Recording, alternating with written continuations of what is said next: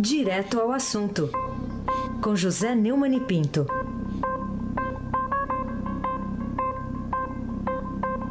Oi, Neumani, bom dia. Bom dia, Raíssen Abac, o craque. Bom dia, Almirante Nelson, o seu pedalinho. Bom dia, Bárbara Guerra. Bom dia, Moacir Biasi. Bom dia, clã. Bom fim, Emanuel Alice Isadora. Bom dia, ouvinte da Rádio Eldorado. Melhor ouvinte, 107,3 FM. Aysen Abac, o craque. Vamos começar aqui falando das alegações finais do processo envolvendo o sítio Santa Bárbara, lá em Atibaia. Está nessa fase o processo lá em Curitiba com a juíza Gabriela Hart. E o 12 procuradores da Lava Jato, Neumann, já entregaram essas alegações, dizendo que há uma farta documentação sobre a posse do sítio pelo ex-presidente Lula, que ele nega.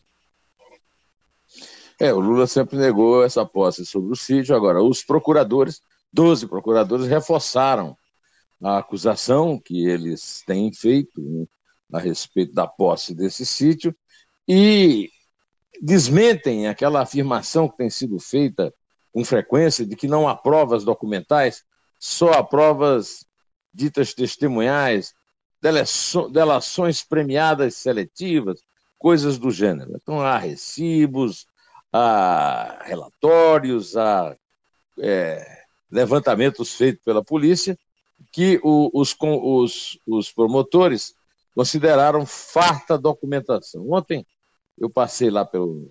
faço minha visita diária ao Fausto Macedo e à Júlia Afonso, e o, o Fausto estava na reunião, mas eu conversei com a Júlia, e ela me disse que as informações que o, o blog lá do Fausto tem é, são de que a juíza Gabriela Hart, que tudo indica será mesmo a substituta definitiva do, do Sérgio Moro, que vai para o Ministério da Justiça, vai deixar essa, é, é, esse processo específico do sítio para o ano que vem.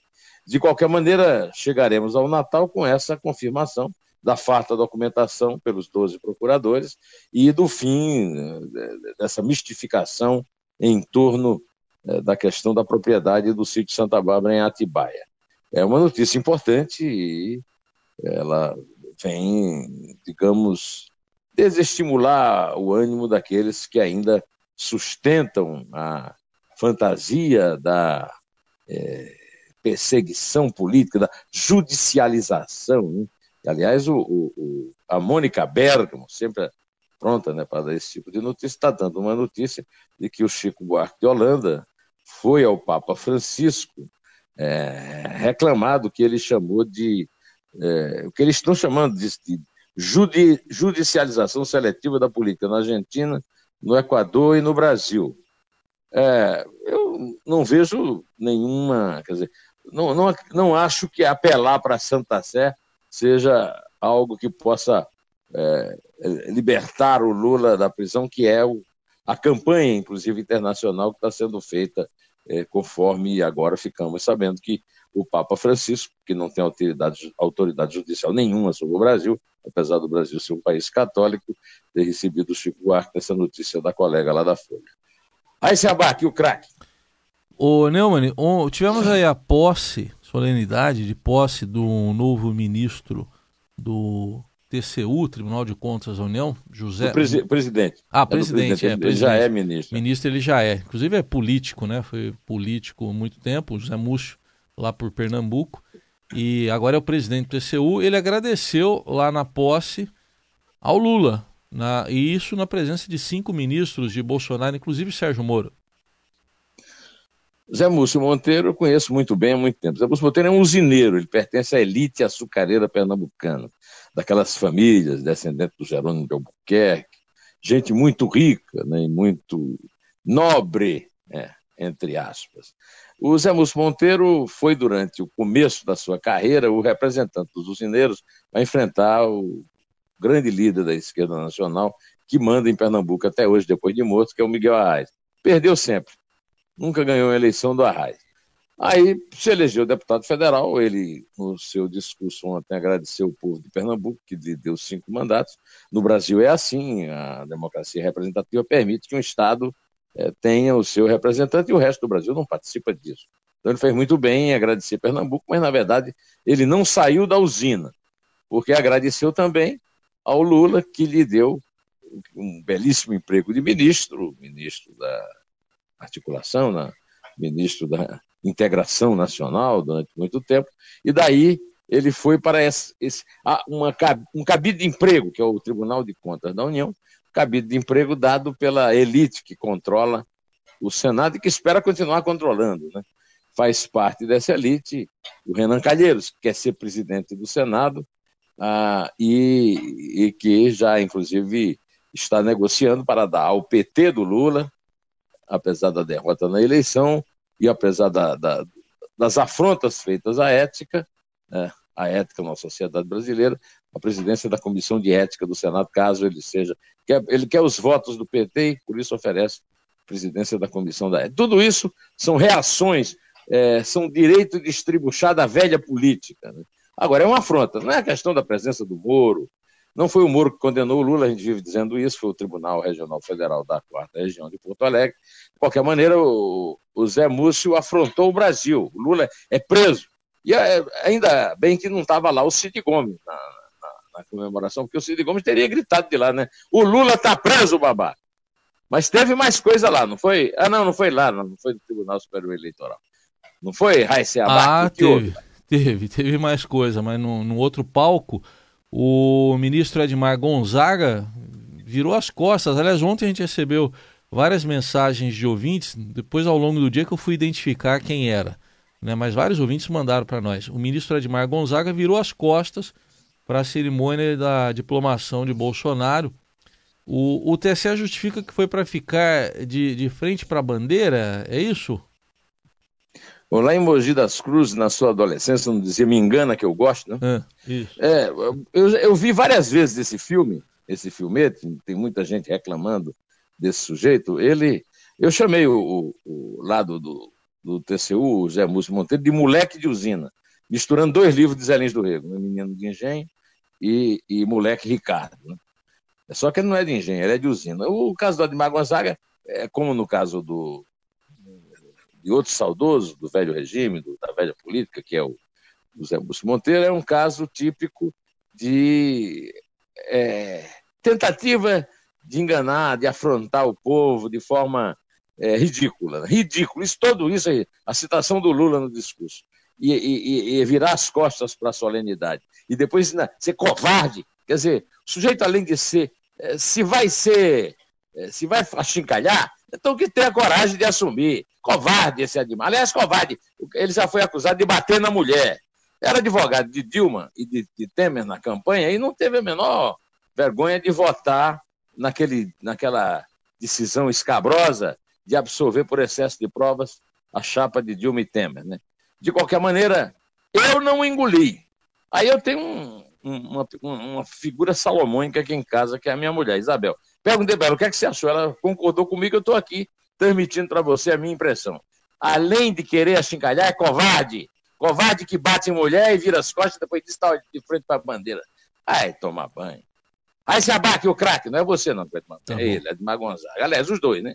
Ele e o Zé Múcio. E eu acho bom se concordar mesmo com a Isabel, viu? Em, em, tudo. É, né? É melhor você. É verdade, em tudo. É, é verdade. Melhor é você baixar a bola aí. Concorda com ela. É. Ô, ô, ô Neumann. Você pratica esse esporte. Né? Ah, tem que praticar. Isso aí é inevitável. Vamos falar aqui do ministro Marco Aurélio. É, ontem ele teve. Uh, ele foi ele que mandou investigar, né? O Aécio, o Paulinho da Força, Cristiane Brasil, o Anastasia, o Agripino Maia, o Benito Gama, por indício de ilícito com a JBS na Operação Ross para financiar a candidatura presidencial em 2014? Em 2014, foi.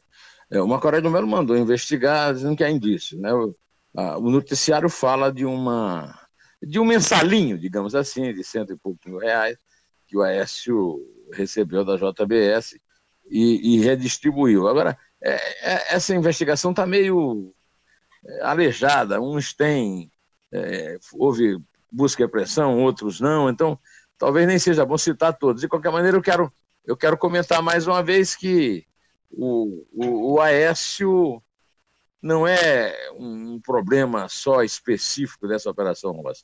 Essa é a maior decepção, é a maior frustração da sociedade brasileira, do eleitorado brasileiro. Oi. Em todos os tempos. Em todos os tempos. O Oeste teve 50 milhões de votos contra Dilma, perdeu por muito pouco. Era a esperança de luta contra a corrupção no PT e depois se descobriu que ele recebia propina, pelo menos foi delatado, né, da Odebrecht e da JBS, para fazer uma posição de francaria. É, é revoltante, é repugnante, me dá até náusea pensar que eu fui muito amigo do avô dele, que foi um, um, um líder que também representou é, correta e honestamente a grande esperança da sociedade brasileira e foi abatido por uma operação mal feita lá em Brasília e terminou, em consequência, levando à morte. O Aécio nem honrar a memória do avô, ele consegue honrar. Né? Então, ele é, o Aécio é a maior decepção da história do Brasil e é certamente o político é, menos é, respeitado do Brasil, batendo até Temer e outros. Né? Agora conseguiu se eleger deputado federal de Minas, é, da mesma forma que o, o Renan se elegeu senador em Alagoas e que o Zé Múcio se elegeu várias vezes é, deputado federal até arrumar esse bico, essa, essa aposentadoria de luxo que esse Tribunal de Contas não serve para nada. Eu esqueci de dizer isso. Não, não, vale nada esse Tribunal de Contas. É um órgão acessório. E ele fez discurso de estadista. A união dos poderes, não é poder coisa nenhuma. É, é, é cabide de emprego e assessoria é, do Poder Legislativo, aí sem abaque e o craque. O Neumann, vamos abrir agora um espaço aqui para o parlamento, né? Eles estão lá ainda trabalhando. E tivemos aí em comissões aí uma abertura de caminhos para restrição do foro por prerrogativa de função, né, o foro privilegiado, e para promoção de uma reforma tributária lá na frente?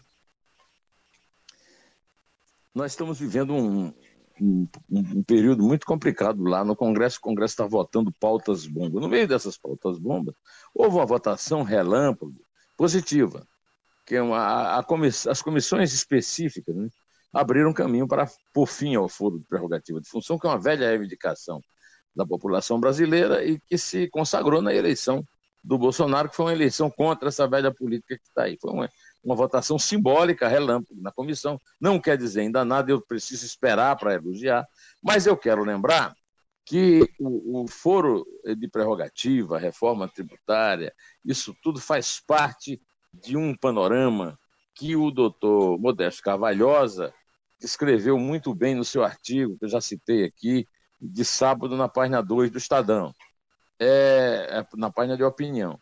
É, o, o doutor Carvalhosa mostrou as formas de, legais, constitucionais e, e, e jurídicas e judiciais da corrupção. Né? É, eu fiz um artigo que está saindo hoje no Estadão dizendo o custo impagável da desigualdade. É, a linha fina desse meu artigo, né, o título esse que eu acabei de falar é já está chegando a hora em que o Estado não terá mais como pagar pelos privilégios que consegue. E termino nesse parágrafo dizendo o seguinte: a nação conta para Sérgio Moro e Bolsonaro para a Operação Lava Jato enquadrar na lei os corruptos que receberam propina. Para equilibrar as contas públicas, contudo, terá de ser feita uma faxina geral na Constituição e em todas as leis que tornam o custo dessa apropriação legalizada e impagável. Raíssen Abac, o craque. O Neumann, o presidente Temer, já que a gente falou que ainda tem deputado trabalhando, tem o presidente Temer, né? Fim de mandato. Ele sancionou a, o Rota 2030, aquele projeto que beneficia montadoras, só que ele vetou oito artigos eh, com benesses consideradas inconstitucionais e que foram adicionadas pelo Congresso? É, o, eu cito é, um parágrafo desse artigo que eu, que eu acabo de, de citar aqui, é exatamente a respeito dessa, de uma dessas formas de corrupção, que, que desses privilégios, né, é que é, são as renúncias fiscais. Né? As renúncias fiscais para beneficiar montadoras datam de Juscelino Kubitschek, quando o Brasil desperdiçou a sua malha ferroviária para construir estradas e agora nós estamos até de novo debaixo é, da, da, da, chantagem dos transportadores de carga. Né? É, eu, é que, que eu falei né, né, nesse meu artigo exatamente sobre essa questão é, da, dessa, é, dessa rota 2030 do, do, do Temer, né? que é a continuação dessa, desses privilégios dados é, com dinheiro do povo para a, é, é, indústrias biliardárias. Né? Citei também esse episódio do Flávio Bolsonaro com seu cabo PM, que até agora não apareceu para contar, e precisa aparecer, precisa aparecer para contar, até porque tem novidade, né? Hoje a novidade é que os cheques do COAF coincidem com pagamentos na, na, na, na, na Assembleia Legislativa do Estado do Rio. Né? E eu insisto aqui no artigo: enquanto o dublê de PM motorista não contar a sua história, abre plausível, os novos donos do poder receberão dos antigos lições de como será difícil adequar o sigilo da justiça ao tempo da política. É, é, é uma, vai ser uma luta difícil agora. É preciso estar com armas limpas, preciso que as armas sejam devidamente lubrificadas. abaque, o craque. Ô, Neumann, um assunto ainda da semana passada, mas que está chamando a atenção, aquele, aquela, aquele assalto a bancos em Milagres, lá no Ceará, foi um massacre, né? 12 mortos. O, o governador demorou para perceber que foi um massacre? Ô, Raíssa, eu quero aqui aproveitar a sua pergunta para pedir desculpa. Eu realmente eu nasci muito perto de Milagres. Milagres fica no Vale do Cariri, do Ceará, é, perto de Juazeiro do Norte, do Padre Cício, perto do Crato. E eu nasci muito perto, lá no sertão da Paraíba, no sertão do Rio do Peixe. E eu não tive a sensibilidade que um colega teve. E eu quero citar o brilhante artigo do Hélio Gaspari na Folha, no Globo, hoje, chamado Um Governador Irresponsável, que ele falou que eu devia ter falado, que eu também acho tudo o que ele escreveu, mas me faltou, sei lá, um mínimo de sensibilidade que ele teve para citar o caso. Acontece o seguinte: bandidos foram assaltar um banco em Milagres, lá no interior do Ceará, e sequestraram é, inocentes, trabalhadores, pessoas comuns que viajavam. É, essas pessoas, os bandidos foram cercados, não conseguiram fazer o assalto ao banco, e esse governador, Camilo Santana, do PT, aliado dos Gomes, do PDT lá de, de Sobral, elogiou a ação da polícia que simplesmente atirou irresponsavelmente, de forma completamente inepta, na, nos inocentes. Matou seis reféns. E ainda comemorou, o governador comemorou o fato de que o banco não foi assaltado. E lembro o outro governador de esquerda, o Ricardo Coutinho, lá da Paraíba, que não põe a polícia para combater assaltos a caixas de banco, que disse que isso aí seria é, favorecer os banqueiros exploradores. Né? O, o Hélio Gaspar, eu quero citar, que ele disse que é estranho um governador endossar a velha versão, segundo a qual todo morto em ação policial suspeita de alguma coisa. Brilhante, né? E disse mais. Três dias depois de ter dito as besteiras todas que disse, o, o Santana corrigiu-se com a mesma ligeireza. Aspas, de forma infeliz, disse aquilo, mas peço desculpas à família. Quem me conhece sabe do meu respeito às pessoas e da minha defesa à vida. Fecha aspas. Aí o Hélio conclui de forma brilhante. Ele não foi infeliz, foi irresponsável, com o propósito de ilustrar a operação policial. Suas desculpas não deveriam ser apresentadas só à família dos assassinados, mas também a toda a população. O truque do quem me conhece foi pueril, pois quem o ouviu teve a oportunidade de perceber que defende a vida alheia em termos genéricos quando se tratou de um caso específico envolvendo a ação da polícia, podendo ficar calado, repetiu o que lhe contaram. Assino embaixo, se é que eu tenho talento para assinar um texto do companheiro Hélio Gaspar na sua coluna na Folha e no Globo. Raíssen Abac, o craque. O Neumann, para a gente fechar aqui, é, que história que é essa aí da ministra Damares Alves, futura ministra? Ela está defendendo uma espécie de uma bolsa para as vítimas de estupro, é isso? É, e é uma, é, é uma iniciativa contra o aborto.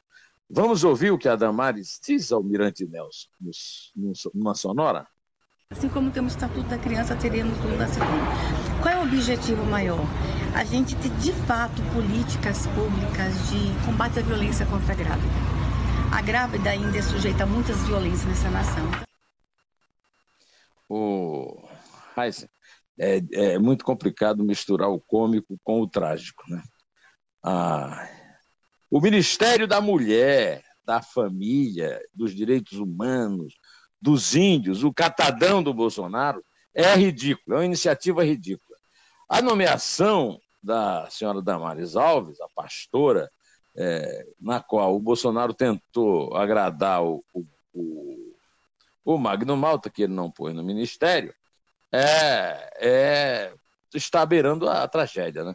Bolsa estupro é demais é uma coisa completa, é uma sugestão completamente estúpida e violenta e desumana. Quer dizer, é, é você remunerar o aborto, então tentar é, transformar a vítima do aborto numa pessoa beneficiária é, financeiramente da, da violência que sofreu, como se isso fosse possível, como se pudesse pagar pela violência que a pessoa sofreu.